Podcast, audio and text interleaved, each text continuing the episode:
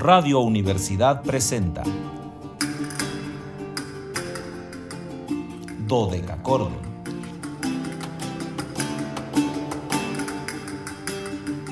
Un programa para encontrarse y reencontrarse con los autores y composiciones de la antigüedad, el medioevo, el renacimiento y el barroco.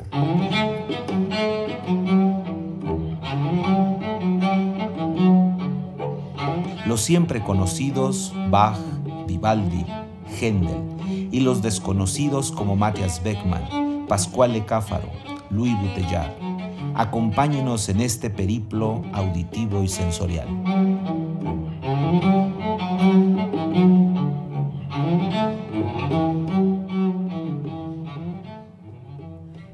El reloj de la Universidad Autónoma de San Luis Potosí marca las 13 horas con 3 minutos, una de la tarde con 3 minutos.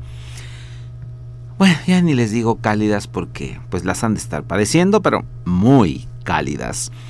Primaverales, antiguas y sonoras tardes, estimados radioescuchas, bienvenidos a este su espacio radiofónico de la amplitud modulada de Radio Universidad titulado Dodecacordon en este viernes 28 de mayo de 2021. Soy Luis Fernando Padrón Briones y seré su anfitrión, como cada viernes, en un banquete histórico musical. Los invitamos a seguirnos a través de las redes sociales en www.facebook.com diagonal dodecacordon slp, dodeca con K y ch dodecachordon, slp con mayúsculas.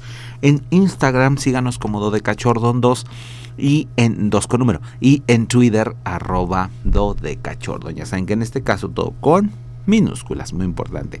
Pero lo más importante es que recuerden nuestro número telefónico 444 826 1348. No lo olviden, 48 porque el 47 es FM. No hay que les conteste por el momento. Así que márquenos, márquenos acá. Acá estamos pero esperando ansiosos sus llamadas. El dúo dinámico conformado por Anabelita y Luis Fernando los están esperando, pero con ansia de que nos llamen. Por lo que yo agradezco hoy a la licenciada Anabel Zavala su apoyo en los controles técnicos. Ya saben, esos botoncitos necesarios para comunicarnos. Y Agradezco también a Luis Fernando Ovalle allá en Matehuala que nos permita enlazarnos con XHU ASM FM 91.9, que es nuestra estación en Matehuala.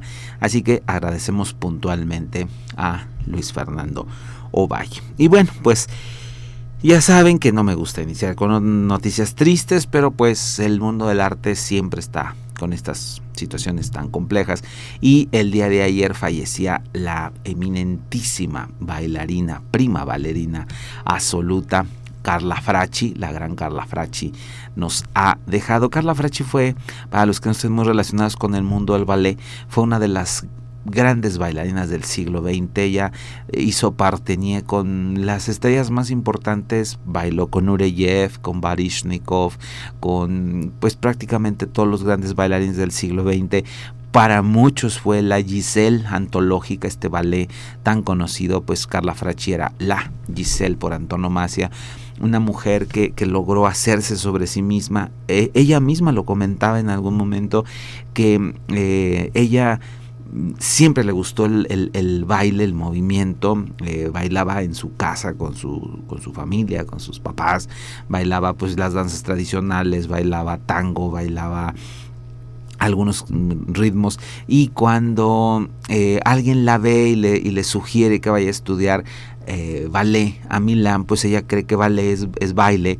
Este, su padre tenía un, tranvía y, en ese tranvía llega a Milano y para ella pues fue increíble eh, llegar a un mundo en el que no se bailaba, sino que tenía que haber un rigor de hacer barra, de hacer estiramiento, de hacer piso. Y dice que ella no estaba convencida que eso fuera el baile, pero se enamoró tanto de la técnica que comenzó a aplicarla y pues por supuesto se convirtió en una de las bailarinas más importantes del el, mundo. Y em, fue una mujer que, tuvo tanta disposición para trabajar siempre, Carla Fracci, que no dudó en algún momento en, aceptar la invitación de un director de, de cine para encarnar a la gran Giuseppina Streponi, la esposa de Giuseppe Verdi, en la película homónima, Verdi, así como tal la película, ahí Carla Fracci fue doña Giuseppina Streponi, y también cuando se hizo una película sobre mm, eh, Nijinsky, el gran bailarín eh, ruso, ella encarnó a la gran Tamara Karsavina. Entonces, bueno, pues ahí quedan elementos muy importantes para recordar a la gran Carla Fracci. Yo les puedo decir simplemente que una mujer con una sensibilidad extrema, una mujer eh, siempre dispuesta a darse, a entregarse, a compartir sus conocimientos, su técnica, eh, su tiempo, una mujer verdaderamente increíble a la cual pues tuve el gusto de conocer y realmente me, me, me afectó ayer la muerte de la gran Carla Fracci y quise hoy compartírselos, bueno, pues por esta relación que tuvo con la música. Ella también hizo algunas coreografías sobre obras emblemáticas este, de la música, por lo que, bueno, pues estaba muy relacionada con el mundo de la música. Tras esta nota eh, necrológica, pues ya saben que es viernes, viernes de podcast, hoy nos estamos quedando guardados en la memoria de la radio y además viernes de invitado. Ya saben que desde que regresamos al aire en octubre, eh, en, aras de darle un cambio, un giro al programa, que siempre vamos a estar buscando eso, siempre vamos a estar tratando de innovar de acuerdo a lo que ustedes nos pidan, por eso siempre les digo que me importa mucho que nos llamen, nos se comuniquen con nosotros, nos digan qué les gusta, qué no les gusta, tratamos de estar atentos a todo eso que ustedes nos dicen todo lo que podamos hacer lo vamos a realizar y eh, a partir de octubre optamos porque los viernes tener un invitado musical. En algún momento cuando pues la vida no lo vaya a volver a permitir, tendremos algún invitado en cabina, por lo pronto son invitados en grabación, pero son artistas muy jóvenes, básicamente son artistas muy jóvenes, eh, que les digo que la, única característica que tenemos con ellos es que no les gusta compartir muchos datos de su existencia, estos datos duros de cuándo nació, en qué año, en qué mes, en qué día. Em, quizá para muchos no es importante esta situación o, o no es algo tan trascendente, hay que juzgarlos por su trabajo, no tanto por si nació en un día o si nació en otro.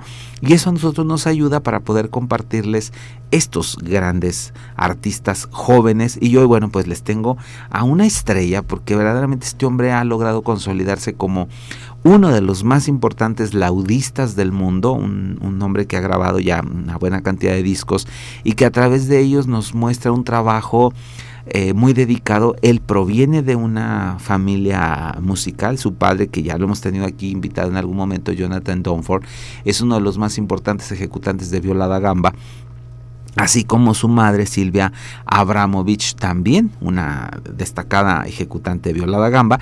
Y bueno, pues en ese ambiente de música no fue extraño que el pequeño Thomas decidiera eh, estudiar música y que en algún momento se decantara por eh, el laúd y pues los instrumentos de cuerda punteada, pero principalmente el, laúd, instrumento que él conoció a los nueve años de la mano de Clara Antonini, que era una connotadísima maestra de este instrumento en París, y pronto ingresa al conservatorio, al conservatorio para obtener el primer premio con honores en la clase de Charles Edouard Eduard Fanta. Vamos entonces a comenzar a escuchar este joven ejecutante que él sí sabemos en qué año nace, entonces puedo decirles que nace en 1988, nuestro invitado de hoy, Thomas Dunford, y vamos a compartirles si Anabelita no me dice otra cosa, dos números de uno de los discos más antiguos de Thomas. Este, esta grabación es del año 2013 y se llamó así Lácrime de John Dowland. Y vamos a escuchar dos piezas, A Show My Lady Whip, es Alain Buet el bajo y Polaño el tenor, Thomas Donford en el laúd y luego vamos a escuchar Flow My Dears también de John Dowland. En este caso es Alain Buet el bajo y Ruby Hawks la soprano, Thomas Donford en el laúd. Hoy estamos escuchando a este joven laudista. 心。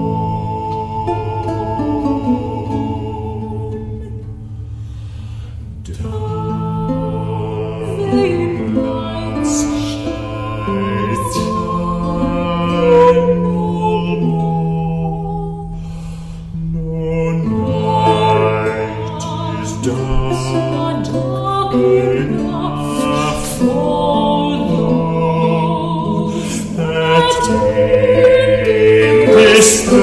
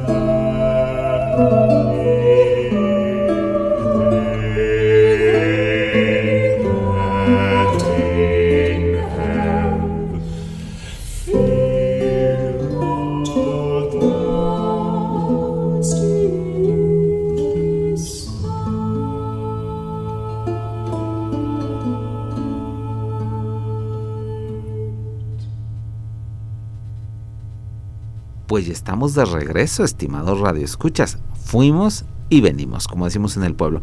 Rápidamente vamos a, la última participación de este disco de nuestro invitado de hoy, Thomas Donford. Les decía, es su disco más antiguo. Aquí lo vamos a escuchar un poco más a solo. Es también del mismo disco de Lágrime de John Dowland. Y vamos a escuchar aquí Semper Dowland, Semper Dollins. Y es Thomas Donford, este disco del año 2013.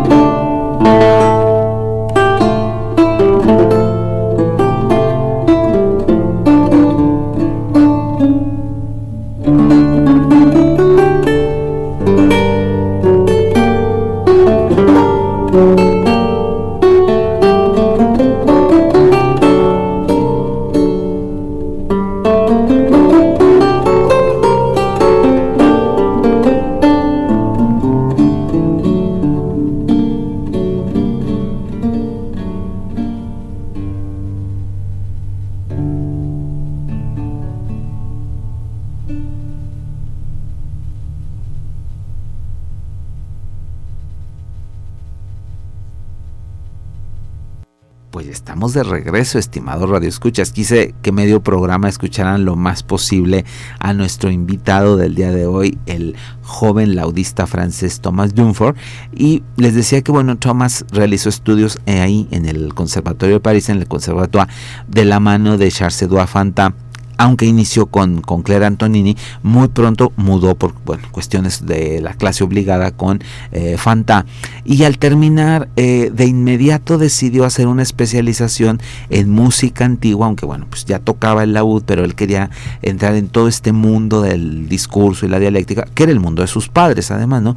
Tanto eh, su padre como su madre son grandes ejecutantes de viola da gamba, como les comentaba al principio, por lo que él nació conociendo el mundo de la música antigua, escuchándola, porque en una, entrevista que le realizaron para um, Paris Match, él dice que pues para él los laúdes y las tiorbas eran instrumentos casi como, como cotidianos, ¿no? Era lo que veía en la sala de su casa, porque todos los músicos, amigos de sus papás, iban a hacer bohemias, pero en vez de tocar este boleros o tocar músicas populares, pues tocaban Bach y tocaban Jauhan y tocaban, esas eran las bohemias en la sala de su casa, por lo que él eh, se acostumbró a ver este tipo de instrumentos muy tempranamente y, dice que sí tiene mucho que ver con que él se decidiera por estudiar música antigua y no un instrumento contemporáneo. Pero buscando especializarse en el discurso va a hacer una maestría a la Escola Cantorum en Basilea, al lado, pues por supuesto, de la figura más importante de la UD, que es el maestro Hopkinson Smith, que ya saben, bueno, Hopkinson ha estado con nosotros aquí infinidad de veces. Creo que no hay año de su cumpleaños en el que no hayamos podido celebrar al gran Hopkinson Smith.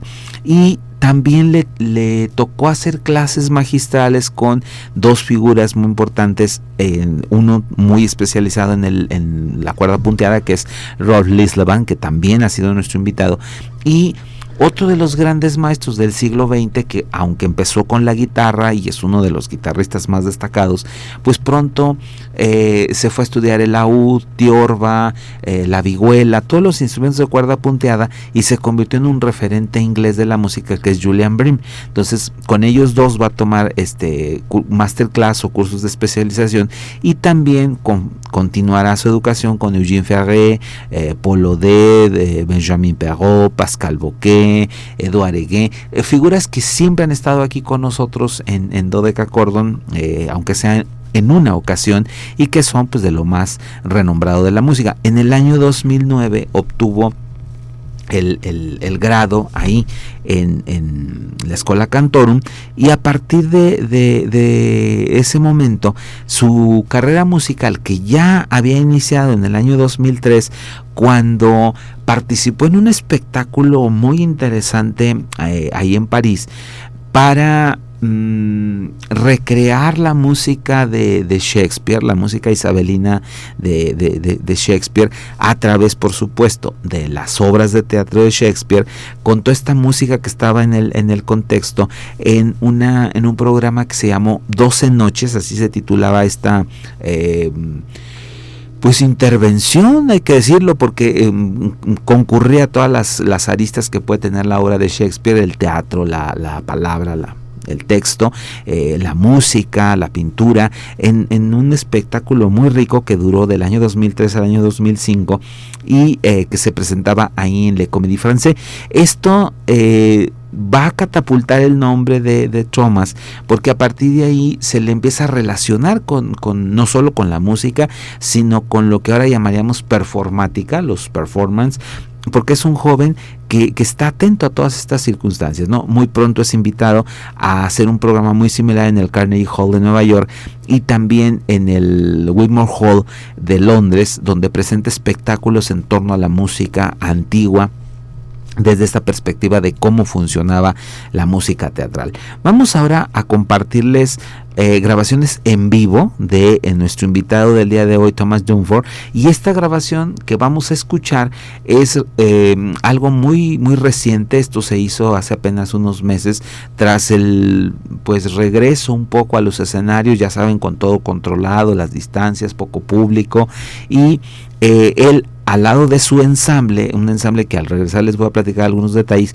y que él tituló Ensemble Jupiter, el ensamble Júpiter, va a interpretar aquí para nosotros el concierto para la UD en Re mayor RB 93 de Antonio Vivaldi, un concierto que conocemos mucho, pero en esta versión el ensemble Jupiter son solamente cuatro instrumentistas, incluido Thomas Dunford. Vamos entonces a escuchar a Thomas Dunford en el concierto RB 93 de Antonio Vivaldi. Thank you.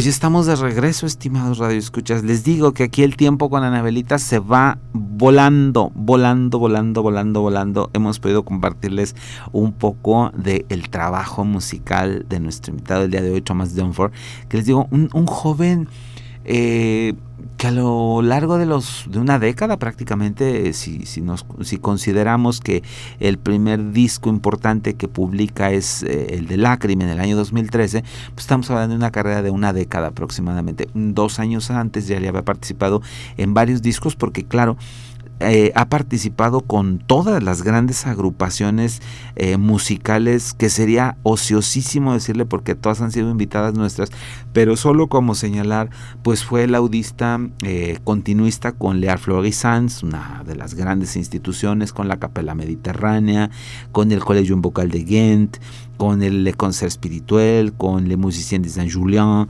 con Pygmalion, con los Scherzi Musicali, con The Scottish Chamber Orchestra, con la Sinfonía de Marais. Y finalmente él forma este grupo que, que les decía el Ensemble Jupiter para acercarse a otro repertorio que él tenía como necesidad o curiosidad de explorar y a través de este ensamble múltiple, porque es un ensamble que no es fijo, va, va invitando músicos según se necesite en el programa, pues ha hecho una labor muy importante de búsqueda y difusión de algunos repertorios no tan conocidos de la música. Vamos a dejarlos escuchando el último disco de eh, Thomas Dunford, que es un disco que él tituló Bach, así donde pues por supuesto eh, toca tres de las grandes obras, tres de las obras emblemáticas de Juan Sebastián Bach.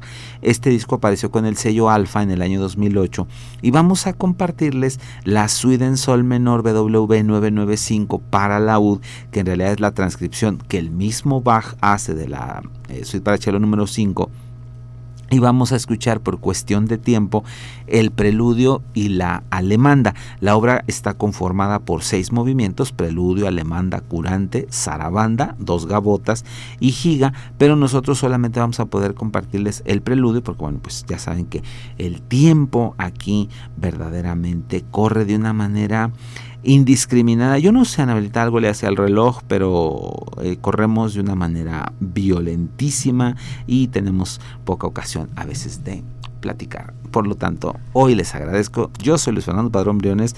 Agradezco por su atención. Los espero el lunes en una emisión más de Dodeca Coro. Nos encontramos con una figura trascendental, Mara Maré, en el 365 aniversario de su nacimiento.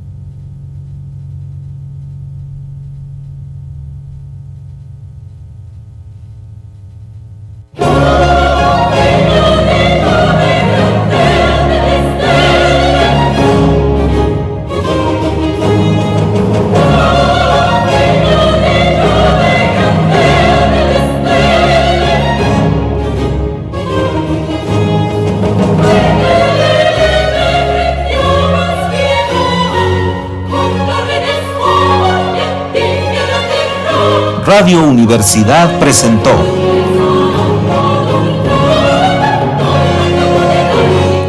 Acordo.